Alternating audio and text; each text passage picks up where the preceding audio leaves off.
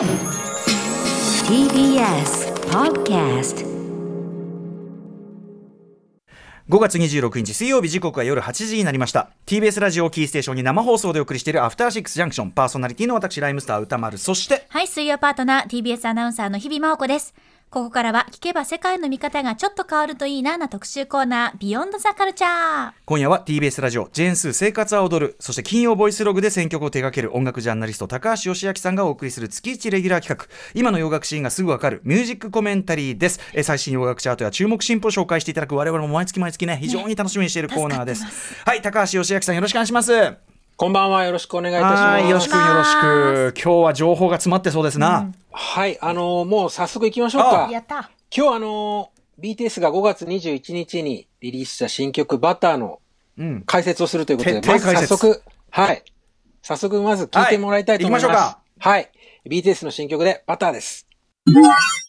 はい。ということで、早速お聴きいただいているのは BTS の新曲、バターです。はい。ということで、高橋義明さんにはね、えっ、と、はい毎月この企画やっていただいてますそうね。なんです。最新の洋楽情報や注目の進歩を紹介していただいています。前回振り返ると4月の28日水曜日でしたが、ブリトニー・スピアーズについて改めて彼女のキャリアや功績を楽曲とともに振り返りました。あれも勉強になりました。うんブリね、ブリトニー特集も非常に好評でございました。さあ、今日は冒頭から一曲この BTS バター聞きましたけど、今日はじゃあ本当に高橋義明さん流というか、まさにね、あの、よし君ならではの分析ですね、ここから先ね、この曲の。そうですね。あのー洋楽的な観点からうん話を進めていけたらと思ってます。このね、A メロパートとかが相当キーだと思うよ。いや、もうね。ここでしょうね。肝はね。ここはね、これ、味が出るよ、これ。あの、ジョングクが手の甲にチュッてこうキスするところでぶっ倒れました。あそう、あそこ、そう、そういう解説なんですか、今日は。いやいやいやいや。音楽的なね。挟みつつねあそうですね。わかりました。はいえー、よし君よろしくお願いします。よろしくお願いしおます。願いします。After Six Junction. 時刻は8時6分です。今夜も生放送でお送りしています、アフターシックスジャンクション。この時間は特集コーナー、ビヨンドザカルチャーです。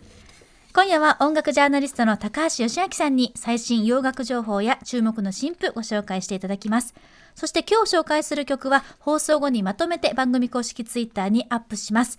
そして Spotify にもプレイリスト公開されますのでぜひ参考にしてください。はい。ということで今夜は BTS の新曲、今はね、えっ、と、ダイナマイトという大ヒットしたね、曲が流れておりますが、さらに出てきた新曲、バターを洋楽的目線で、よし君に解説していただきます。よし君よろしくお願いします。よろしくお願いします。はいあの、洋楽的目線で解説するっていうのは、このバターがですね、あの、今後ろに流れてますね。去年8月21日にリリースしたダイナマイトに続く、うん。BTS にとって2曲目のうん。英語詞の、完全英語詞の曲というはい。ところにも基づいてるんですけどね。うんうんあの、もう世界のポップミュージックシーンひっくるめて今年の上半期最大の注目のリリースと言ってもいいんじゃないかなと思いますけどね。うんはい、そうですね。はい。うん。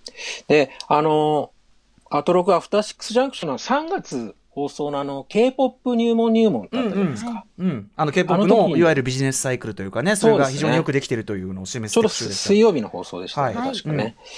あの時にあの、その K-POP の新作リリース、うん。カムバというやつですか？カムバ。カムバはい。はい。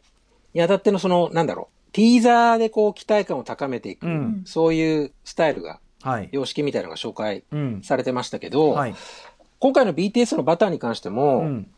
こうリリースのアナウンスがされてから実際に曲が発表になるまで、うんこう約1ヶ月、1ヶ月弱ぐらいか、かけうんうて、情報がこう小出しにされてったってうんうんいううん経緯があるんですね。はい。なので今回の解説はですね、この少しずつ明かされていった手がかりとともに、うん。どんなサウンドをイメージしていったかっていうのを、ちちょっと時系列に沿って解説していけたらなと。なるほど、なるほど。小出しになってきた情報順にというかね。はいなるほど。はいはい。はい。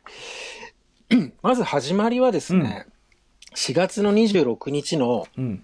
23時だったんですけど、ええあの、BTS の公式 YouTube チャンネルに、What's Melting? って何が溶けているのっていうタイトルやとともにですね、一、本の動画が公開になったんですね。うんこれね、かっこ、これだけもう、もう、かっこいい、うわーってびっくりしましたもんね。言葉にならなかった、今。わかりますよ。うん。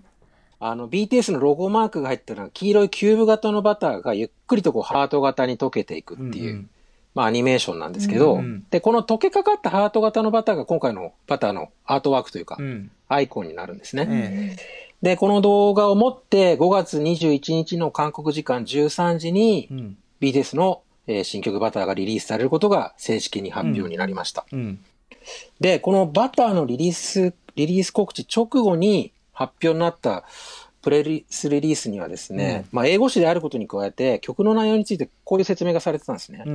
うん要約すると、えーダンスポップベースの軽快なムードに、ソフトでいてカリスマ性に富んだ BTS の魅力が感じられるサマーソング。サマーソング。まあ、ちょっと抽象的でまだどんな曲か全然わからない。わからないんですけど、で、ちょっとここで大前提としてですね、今年の前半のうん。この欧米のポップミュージックのざっくりとしたサウンドの傾向を確認しておきたいんですけど、なるほど。結論からいくとですね、まだうん。去年、2020年のムードをちょっと引きずってるようなところがん。あるんですね。ほうほまあ、具体的には80年代リバイバルううん。とか、まあ、ちょっとディスディスコリバイバルみたいなところなんですけど、うん。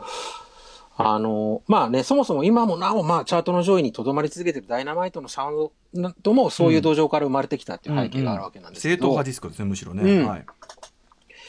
で、欧米ポップミュージックのちょっと今の気分を知る上で、ちょっと一曲分かりやすいサンプル聞いてもらいたいんですけど、はいもうこれ超ビッグネームですね。あのーまあ、スーパーボールのステージにも立ったことある、コールドプレイです。うんイギリスの。うんコールドプレイが5月6日にリリースしたハイヤーパワーって新曲をちょっとワンコーラスだけ聞いてもらえますか、はい。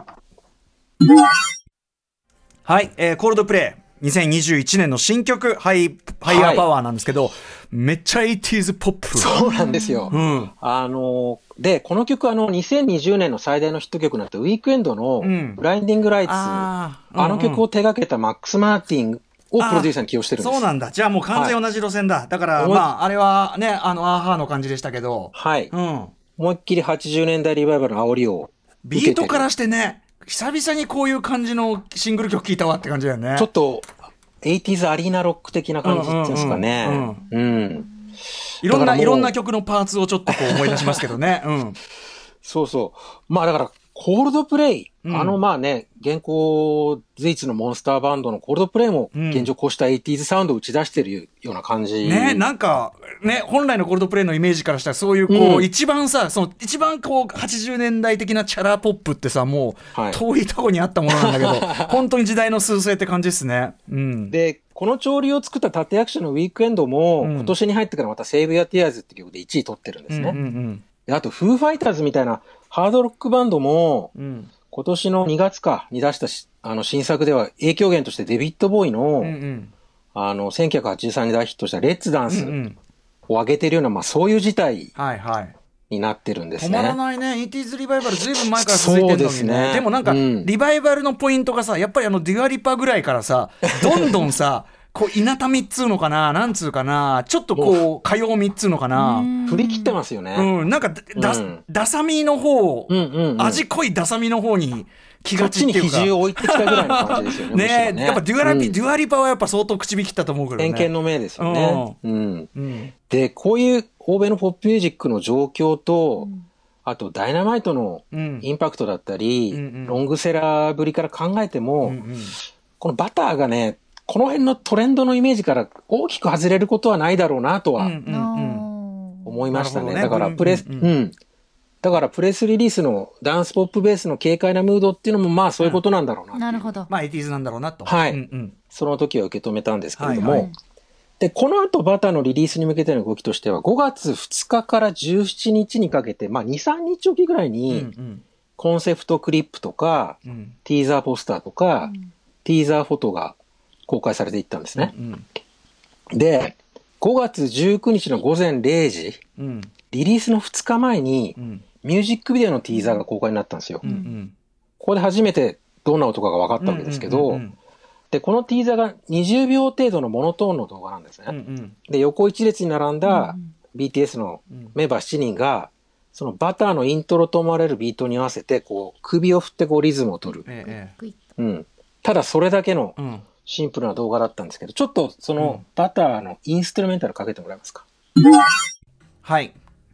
もうね、そのティーザーだとこの辺でもうブチって切れるんですよ。うううだからもう本当に最初のあのベースが入ってきてっていうところぐらいしかないわけですけど、このむき出しの状態で聞くとよりこうあっていう感じが我々とかはねあそうですね。ああっていう感じがしますよ。ね。うん、だから、たった20秒ぐらいなんだけど、ものすごい示唆に富むうん、20秒だったんですよ。うん、うん、うん。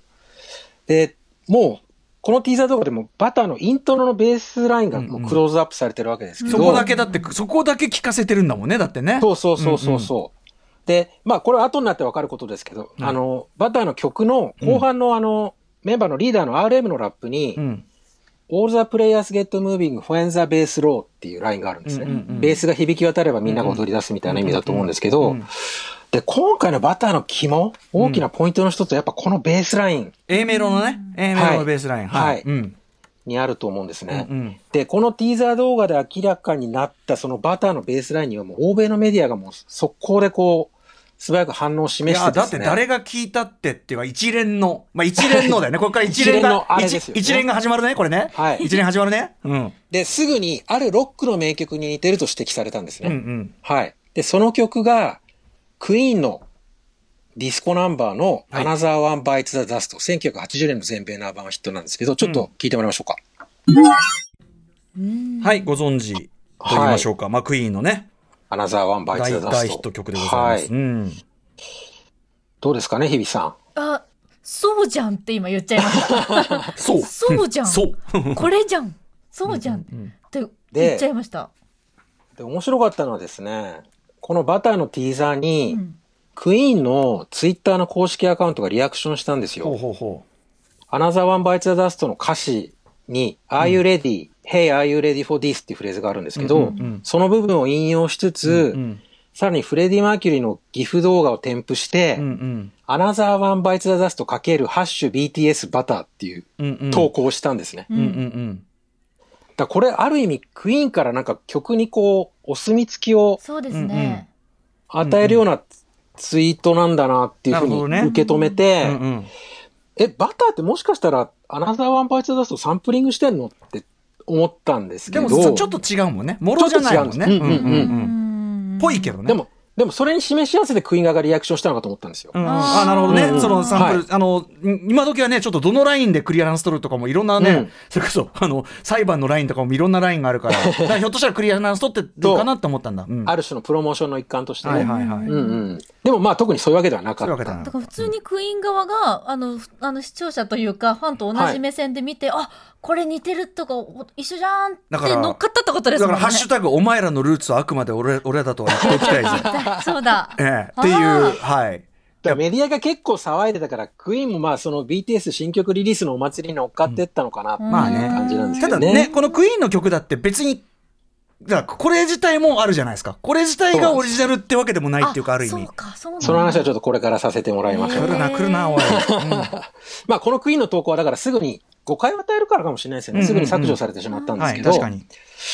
で、確かにね、その、まあ日比さん、歌丸さんおっしゃってるように、バターのベースライン、あの、アナザーワンパーツダダストのベースラインによく似てるんですけど、うんこの曲自体、あの、1970年代後半当時のディスコブームを受けて、クイーンのベーシストのジョン・ディーコンが作った曲なんでね。そうですすね、うん。うん。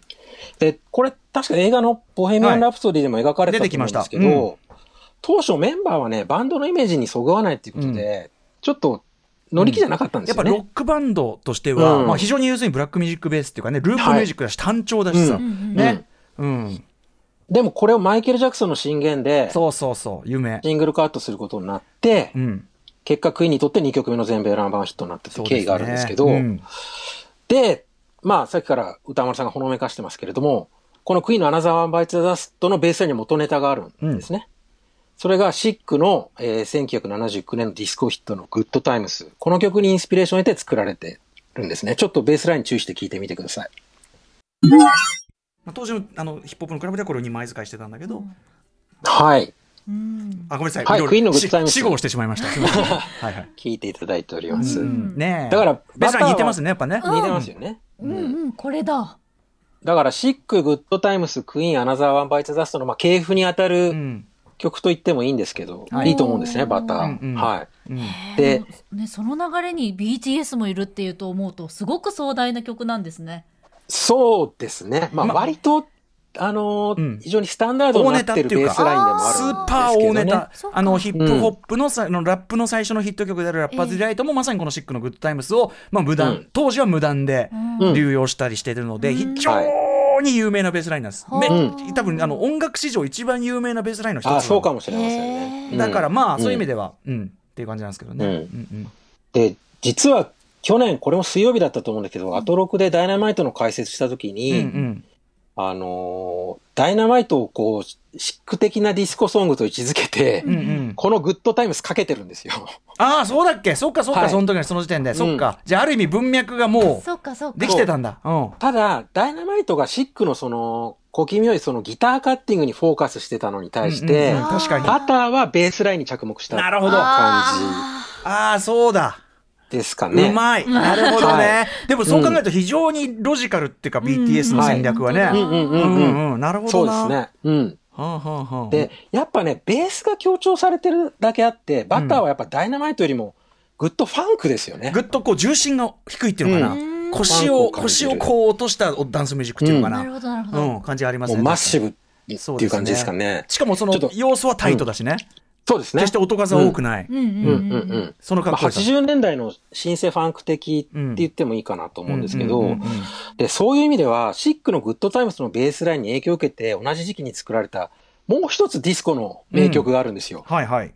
それがね、ボーン・メイソンクルーのバウンス・ロック・スケート・ロールあれもね、っていう曲なんヒですけど、ップホップ界ではもうね、もうビッグチューンというかね。ちょっと聞いてもらえますか？ははい。い。はい。えー、ボーン・メイソンクルーのバウンス・ロック・スケート・ロール聞いてもらってますけどかっこいいあの、バター、ベースラインとしては、グッド、シックのグッドタイムスとか、うんクイーンのアナザーワンバイトザストに近いと思うんですけど、音の質感としては、はい。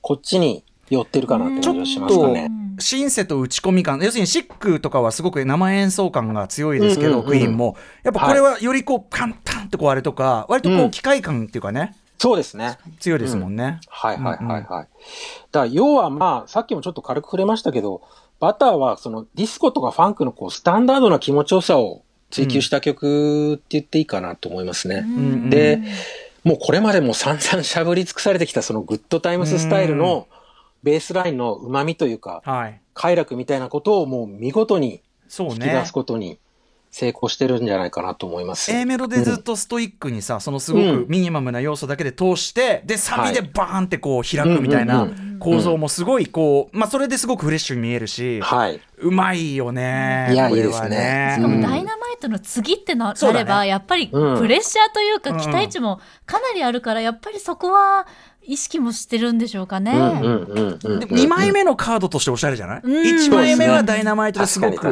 まあ、こうポップで間口広明るいって感じで、うんうんうんちょっと2枚目はちょっとだけ渋いんだよ。ちょっとだけ渋い。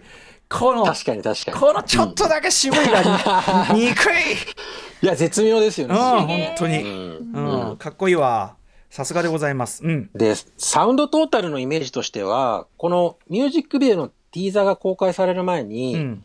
あのー BTS が表紙を飾ったあのアメリカの音楽メディアのローリングストーン、うん。ローリングストーンのカバーストーリーっていうか、まあインタビュー記事に、はいこう、バターのサウンドをこう、まあ推測するにあたって結構重大なヒントが書かれていたんですよ。ほうほうこれ、まあローリングストーンの記者が、記者による表だと思うんですけど、うんうん結構具体的な記述があったんですね。うん。うん。要約すると、ブルーノ・マーズのようなレトロなスタイルに、ジャムルイス風のシンセサイザーを重ねた、ピュアで快活なダンスポップ。って書かれてあってて、うん。まあこれでまあ、もう大興奮したんですけど。まああの、ジャムルイスはジミー・ジャムとテリー・ロイスによる、まあプロダクションジャネット、ね、ジャクソンのプロデュースそうですね、ジャネット・ジャクソンのうんプロダクションパートナーとして有名ですけど、はい。まあ1980年代から1990年代にかけて、まあたくさんのヒットを生み出した、まあ、恐怖のモンスタープロデューサーですね。そうですね、最も成功を収めた R&B プロデューサー言ってもいいのかもしれない。功の時期が長いね。あと、うん。スタイルの自己革新が凄まじい。はい。うんで、このジャムルイスとブルーノ・マーズというと、あの、ブルーノ・マーズのモッカラのとこの最新アルバムの24カラットマジック、うんうん2016年に出たはいアルバムなんですけど、あのアルバムって、ジャムルイスをはじめとして、テディ・ライリーとかベビーフェイスっていった、うんうんまあ1980年代から1990年代に活躍した R&B プロデューサーへのオマージュだったんはいはいですよね。。ニュージャックもやってましたからね。そうはい。そうそう。で、それを踏まえると、ここでまあ、ローリングストーンで指摘されてた、まあ、ブルーノ・マーズのようなレトロなスタイルにジャムルイス風のシンセサイザーを重ねたピュアで快活なダンスポップっていうのは、うん。まあ、ブルーノ・マーズのアルバムの中でも、まあ、24カラットマジックで打ち出したサウンドと考えてもいいんじゃないかな、と思ったんですね。うんうんで、ティーザーで公開されたバターの断片を手がかりにして、24カラットマジックの収録曲から具体的に絞り込んでいくとしたら、うん。まあ夏っぽい抜けの良さとかも含めて、うん。チャンキーって曲がまあイメージに近いかなとうん思ったりしました。ちょっと聞いてもらいましょうかね。はいブルーノ・マーズでチャンキーです。はい、えーブルーノ・マーズでチャンキー聞いていただいております。かっこいいかっこいいですよね。あー気持ちいい。まあ、この辺のラインなのかなっていうイメージをこう、うんうん。その時点では抱いてたんですかね。はいはい。はいうんでで、今、もうね、あの、ブルーノ・マーズのその24カラットマジックのタイトル曲と、ええ。バターのマッシュアップとかも作られてネット上に。出回ったりしてるんですけどね。ううんんうんうんうん。で、こういう流れを経て、まあ5月21日の、まあ、13日、13時にバターがリリースされることになるんですけど、あの、曲そのものが楽しみだったのはもちろんなんですけど、うん誰がプロデューサーなのか。ああ、その辺、まあ、そうか、明かされてなかったから。そう、誰がソングライターかっていうのも非常にこう、うん。期待してた、楽しみにしてたんですね。はい。で、実際プロデューサークレジット確認して、ちょっと驚いたのは、うん。ロン・ペリーって人の名前があったんですよ。うんロン・ペリーって、あの、2018年にコロンビアレコードの、うん。あの、会長兼最高経営責任者、うんまあ CEO に就任した、うん。まあアメリカ音楽協会のまあ超重要人物はいなんですね。うん。で、このロン・ペリーが、その会長兼 CEO に任命されるきっかけになった大きな仕事があるんですけど、うん。そそれがザ・ウィークエンドの2016年のアルバムのスターボーイうん。なんですね。うん。あのー、A&R を務めてるんです。うんうんこれ、ロン・ペリーがこのアルバムで。ちょっと曲かけてもらえますかね。えっと、これはウィークエンドとダフトパンクがコラボした I Feel It Coming っていう曲なんですけど、このスターボーイでウィークエンドとダフトパンクのコラボを実現させるのに尽力したのがロン・ペリうん。うん。うん。ーだと言われてるんですね。だから、ウィークエンドのスーパースター化にそうですね完全にってことですよね。関与したというか。うん。はい。ちなみに、全米チャートであのー19週連続1位のあのー最長ナンバーワン記録した、記録を樹立したあのーうんリルナズ X の、うん。あの2019年大ヒット曲のオールドタウンロード、はい。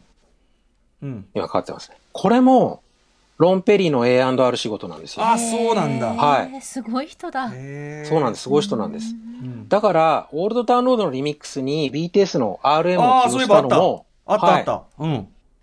で、オールタウンロードのグラミー賞授賞式のパフォーマンスで BTS とのコラボ、リラナズ X の BTS のコラボが実現したのも、うんうん。まあ、ロン・ペリーのアイデアなんじゃないかなっていう。なるほどね。はい。はあはあはあ。こういう流れがあるんじゃないかなとうんいう。うんうん。はい。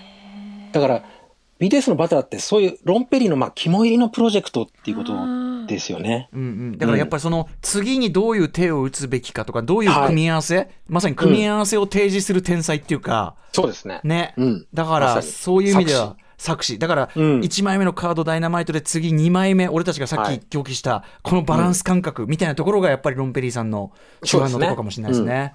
うん。で、彼がプロデューサーだからソングライターとして実際に何をやってたのかわかんないし、まあこれから明らかにされていくと思うんですけど、うんうんうまあ最高責任、プロジェクトの最高責任者としてのクレジットなのかなっていう感じは。だから要するに BTS のその米国進出にあたって、はい。それこそうん。リルナズ X との共演とか、そのグラミー賞での登場の仕方とか、その周到なその計画というか段取りというか、みたいなところの背後にロン・ペリーありといううん。ことなのかもしれないですね。そうですね。うん。で、やっぱり、ロンペリーの名前が入ってるっていうのは、業界的にも大きなインパクトがあると。だってトップね、思うんですよもうだって超大物がもう激推しね、後ろ盾って。うん。うん。で、バターの記者会見であの、メンバーがもう、すでにグラミー賞に対する意欲を覗かせてるんですけど、うんうんうんこう、バターではその CEO のロンペリーが直々にその人頭指揮を取って、まあそれを後押しする体制を取ってきたのかなっていう印象もなるほどね。ありますかね。着々とだから、本当に。はいうんなんかじゃあダイナマイトで本当に爆発した BTS が、うんこのバターで、まあ、確立しに来たっていう言っても過言ではないってことですね。そうですね。もう本当に勝負来たっていう感じなのかもしれないですよね。うんはいはいはい。じゃあちょっとこれまで話してきた諸々のその音楽的背景だったりトピックを踏まえて改めて 聞いてみてください。えー BTS でバターです。はい。BTS でバター聞いていただいております。あのー A メロのさこう主にはいトラックの話してきたけどさ、うん歌の感じちょっとマイケル・ジャクソン3つうかはい。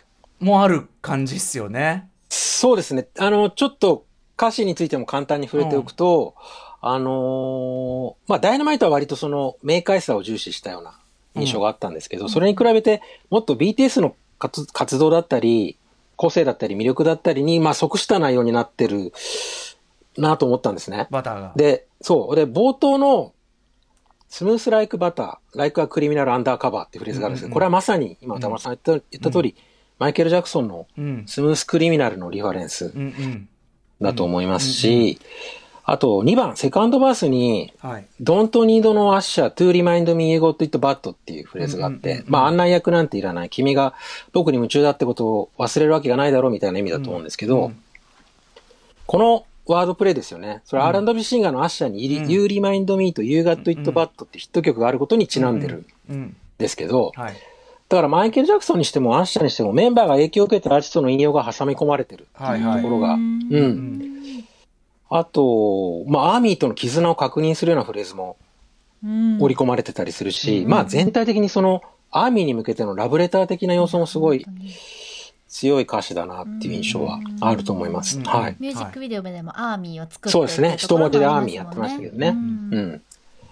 あともう一つ付け加えておくと、あの、バターの歌詞については特に深いメッセージはないってメンバーは明言してるんですけど、あの、リリース後のですね、BTS の動画配信で、RM が今回のコンセプトカラーが黄色であることに関してう、ん。それは僕たちがアジア人だからと、うん。あの、黄色人種だからとうん。コメントしたんですね。はい。で、それを受けてそのバターの色には、今アメリカで大きな社会問題になっているアジア人に対するヘイトクライムの抗議のメッセージが込められてるんじゃないかみたいな説が浮上してきているんですね。う。んで、実際 BTS3 月30日にグループのツイッターの公式アカウントを通じてあの、うん。ストップアジアンヘイトに賛同する声明を発表してるんですね。うんうん。だからまあそういう説が出てくるのも自然な流れだなともうん思えるし、うん。あと、個人的にはアメリカにおけるそのアジア、アジアンパワーとイエローということでは、うん。あの、オールアジア系キャストのハリウッド映画として大ヒットしたあの、はい Crazy Rich Asians、うんうん2018年の、はい、日本ではクレイジー・リッチというタイトルで公開されました。はい。あの映画であの、コールドプレイのイエローのうん。エピソードがあるんですけど、今、キャサリン・ホーによるカバーバージョンをちょっと後ろでかけてもらえますかね。あのーうん。アジア人に対する別称でネガティブなニュアンスがあるイエローを、その美しい言葉でとして歌ったコールドプレイのイエローに、うん監督が感銘を受けて、はい。あの映画の主題歌としてイエローを使いたいというふうにコールドプレイに直訴したっていう話が、エピソードがあって、うんうんそれをちょっと思い出したりもしたんですけど、はい。うん。で、このバターのイエローにその、うんなんですヘイトクライムに反対する意図が含まれてるかどうかわかんないんですけど、反対とまで言わなくても、うんその Yellow is beautiful っていうか、はい。まあ高らかに歌うっていうようなところぐらいはね、うん。そのイメージカラーとして黄色ってすごい打ち出してるし実際、うんうんうん。まあある意味そうやって言ってるんだからさ、その辺のニュアンスはあるかなと思うんですけど、いやーでうん、そりゃそうでしょう、うん。うん。で、ローリングストーンのインタビューの RM のコメントに、うん。ちょっと BTS のスタンスがこう示されているように思えたので、うんうん。ちょっと紹介したいんですけど、はい。えーこんな風に話してます。えー私たちの考え方は、私たちが行うすべてのこと、そして私たちの存在自体が外国人嫌悪のようなネガティブな問題を撤廃するという望みに貢献することですと。えーマイノリティの人々が自分たちの存在からエネルギーや力を得ることは私たちの願いでもあります。確かに外国人嫌悪は存在しますが、寛大に受け入れてくれる人たちも大勢いますと。私たちがアメリカで成功を収めたことは、それだけでとても意味のあることなのですっていうふうに言ってるんですね。これはさ要はうんうんうんはいどうぞ、うん要はあの BTS がアメリカで活躍して、アメリカの社会にこう、アジア人である自分たちの存在や文化が浸透いけしていけば、うんそれこそまあバターのように溶け込んでいけば、うんそれがやがて差別の撤廃だったり、一人種間の理解につながっていくだろうっていうことなんだと思うんですけどね。はいうん。あのだからブラック・ライブスマター的なそのあのアフリカアメリカン、アフリカ系アメリカ人の人が受けている差別とまた違うさ構造のアジア人差別って昔からあるしめちゃくちゃはい。軽んじられるし、ん。でもその中で割とアジア人はおとなしく社会にこう適合するっていうか、そういう方向でやってきたけど、まあ、それをいいことにというかさ、あのまあ、今回のそのヘイトクライムの進出とかさ、まあ、うん。うんなのでそれに対してこうやっぱりアジア人アーティストでこれだけの立場に来て、うんうん。BTS がやっぱりそのなんていうかなあの存在としてこうなんていうの象徴的なはい。曲を出すっていうのはまあすごく、うん。あの本人たちとしてはだからすごくいそのオープンなオープンさも込めてね、あのうん。うんうん。アンチヘイトクライムっていうところに限定しない、そのイ Yellow is beautiful black is beautiful なうんうん。ように、 Yellow is beautiful 的なメッセージ漢字を込めてるのはなんとなくこうやっぱり伝わってきますけどね。あるのかもしれないですよね。まあ、うんてか BTS の存在自体がもうそう,、そうじゃんもうすでに。そうですね。まあ、BTS がそこにいるだけで、まあ、そういう問題提起になるとも言えるのかもしれないですね。我々からすればだからもうこここの立場に来てること自体がもう革命を起こしてるうんに等しいから、うんねすごいことですよ。うんしかもちゃんと考えてるっていうかねそういうとこもね。そうですね。だから、RM のさっき紹介したコメントを踏まえると、踏まえて考えると、バターにおける BTS のミッションみたいなのは、もう誰をも魅了する、まあ、パーフェクトなポップソングを作ることだと思うんですね。はいで、それをこれからも続けていくこと。それを積み重ねていけば、おのずと道は開けていくだろうっていうことなんだと思うんですよね。でもこれはさ、だから1枚目のカードがダイナマイト、まあ、1はい枚目っていうかね、そのアメリカ進出、そのうん本格英語曲、バター2枚目。だこっからその3の手、4の手、どう来て、でね最終的にそのうんそれを含めたアルバムとかがどうなっていくとか、うん。うんそこまでの絵が絶対あるじゃん、それは。もう描いてるでしょうね。でしょ？うんうんうんだからすごいこう、ワクワクしますよ。うんそうですね。ロンペリーさんのようにもっとね、ん BTS とコラボしたい、プロデュースしたいという人がどんどん集まってくるんでしょうね、これからね。うん。ね、どういう？いや、これからね、そういう確かにね、あのー現地のアーティストとのコラボとかもね、全然仕組んでくるでしょうから。うんはい。うん。はい、という。はい。ありがとうございます。高橋義明さんならではのう BTS んバター解説でございました。はい。さすがでございます。ありがとうございます。さあ、ということで、えーはいここから先はですね、えー高橋義明さんおすすめの最近の、えー最新洋楽新報を聞いていこうということになっております。はい。これはこれで、あの、大事なんです。よろしくお願いします。あの、はい。じゃあ、早速、うんはい時間もないので行ってみたいとお思います。願いします。はい。まずはですね、エマージン・サックレイの Say Something という曲です。えーこれ7月2日リリースの、えーニューアルバム、イエローからの先行シングルです。はい。うんで、このエマ・ジーン・サックレイはロンドン出身の、えーマルチプレイヤーにしてボーカリストなんですけど、うんまあ、イギリスの新世代ジャズシーンの注目株として、あのーまあ、DJ のジャイルス・ピーターソンからも絶賛されているような人なんですね。うんうんで、曲としては、まあ、ファンキーでちょっとサイケデリック感覚のあるジャズフュージョンって感じですかね。アシッドジャズが好きな人とか、うんあとサンダーキャットのファンのとか人とかにも気に入ってもらえるんじゃないかなと、へはい、ー楽しみ。思います。うんじゃあ聞いてください。エマージン・サックレイの Say Something です。はい。はい、えエマージン・サックレイの Say Something 聞いていただいております。めっちゃいいですよ。いいでしょう。なんかねその、あのジャズミュージシャン的なそのテクニカルな部分、すごいトリッキーな部分と、あの四つ打ちですごいキャッチーに誰でも盛れる部分と、うんのバランス感、確かにあのサンダーキャット、その、はい難解な部分とキャッチーな部分のバランスっていうか、はい、あの、確かに確かにって感じがしましたね。いやー、めっちゃかっこいいよ、そんな。ありがとうございますなんだこれ、なんだよこれ、すげえいいよ、参ったな。なんかこれ合ってるかわかんないんですけど、皆既月食が起こる今日になんか合ってる感じがする。なるほど、今日の夜の雰囲気合ってるかね。うんなんか合ってるなと思いました。スーパームーンの BGM にぜひご活用くださ。ないんだよ、はこれ、めちゃくちゃいいじゃん。なんだよ、これ入れ。ました。なんだよ、これ。さあ、続いて。い、次いきます。あめちゃくちゃいいですよ、すでに。えー次はスクイッドのナレーターって曲です。うんえーこれ5月7日にリリースされた、えーアルバムブライトグリーンフィールドの収録曲です。うんえースクイッドはイギリス・ブライトン出身の5人組のあのポストパンクバンドでですね。ああ、好きなやつ。はい、好きなやつ。はい。で、プロデュース務めてるのがダン・キャリーって人なんですね。うんうん。で、以前このコーナーで取り上げたゴートガールとかブラックミディとあかあ、、全部好きなやつ。はい。そう、現行の UKC の結構生きのいいバンドを手ああ、掛けてるもう、はい。人ああ、もういいやつ。はいなんですね。。ああ、いいやつ。はい、はい。絶対だ。ブラックミディほどぶっ飛んではないですけど、うん切れのする、切れ味の鋭さでは全然負けてないと思います。はい。じゃあ聞いてください。はいスクイットでナレーターです。はい。えースクイットでナレーター聞いていただいております。はい。いやー、これもさ、はい言っちゃえばさ、これも 80s リバイバルじゃん、言っちゃえば。トーキングヘッズとかかな。刀剣ヘッズとかさ、うんね、そういう感じだよね。この、へはいなんつうの？あの、ヘナチョコファンキー感つうかさ、これのかっこよさだよね。はい。うん、もう、たでこのうん、ボーカルとかねこのスクン。トのアルバムに、うんあの、さっき紹介したエマジン・サックレイが参加してます。ああ、なるほど、なるほど。はいあそうなんだ。そこも注目です。ロンドン、ロンドンの池、池人脈。池人脈が集結しこれてます。許せ、許しがたいですね。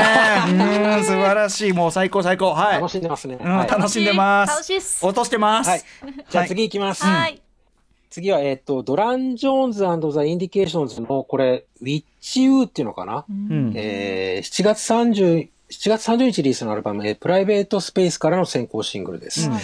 えー、これね、ルイジアナ出身のドラン・ジョーンズさん、うんシンガーの、ドラン・ジョーンズが中心になってくるのは5人組のソウルバンドで、うんこれまでリリースしてきたアルバム結構レトロ色っていうかヴィンテージ色が強かったんですけど、うんうんこの曲はまあそういう魅力も残しながら、ちょっとスペーシーなディスコファンクって感じで、そういうのも今っぽいね、やっぱね。はい。で、うんドラムのアーロン・フレイザーって人とのツインボーカルスタイルうん。になってます。ほうほうはい。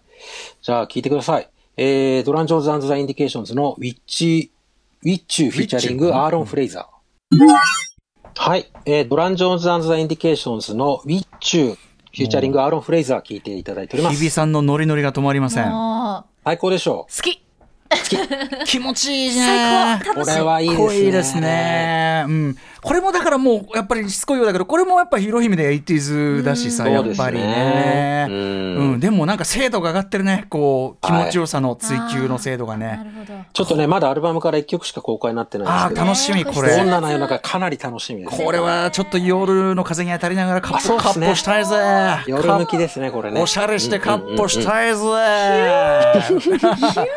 楽しんでるめっちゃぜ。聞こう。お時間になったようです。あえ、嘘なんだよ。えーやだなんだなんだケチ。やだやだやだ。時間だからしょうがないあの、。うんあなたたち台本にあと3曲書いてあるんですからはいね。聞いてください。はい、まあでもね、あのーよし君はいろんなところで選曲もしてますから、はいあのこの番組のよし君の間違いない選曲気に入った方はよし君のねさまざまな選曲まぶりをね、はいい、ろんな番組で味わっていただければと思います、うんえーよし君最後にお知らせごとお願いしますはい。あのージェンスーさんとやってる Amazon Music エクスクルーシブポッドキャスト番組、えー高橋義明とジェンスー生活が踊る歌絶賛配信中です。えー毎週月曜日、夕方5時に最新エピソードが更新されているので、ぜひ皆さんチェックしてください。最新回は何やってるんですか？最新刊はね、あの、パワーポップバンドのウィーザーが、ニューアルバムでバンウィーザーっていう80年代のうん。ハードロックへのトリビュートアルバムを作ったの。おおやっぱそこもそういうのがあるんだ、いろんな角度よね。だからそうですね。あの 80s って言ってももう一口じゃないっていうか、うん。ね全角度からって感じね。そうそうそう。それにちなんで、あの、ハードなかっこいいロックギターリフ特集をうんうん。やってます。うん。なるほど。ぜひチェックしてください。はいジェイソンさん、そういうの好きですからねやっぱね。大好きです。はい。さあということで、えーここまでは高橋義明さんプレゼンツ今の洋楽シーンがすぐわかるミュージックコメンタリーでした。高橋義明さんまたよろしくお願いします。よろしくありがとううございました。よろしくお願いします最高。ありがとうございました。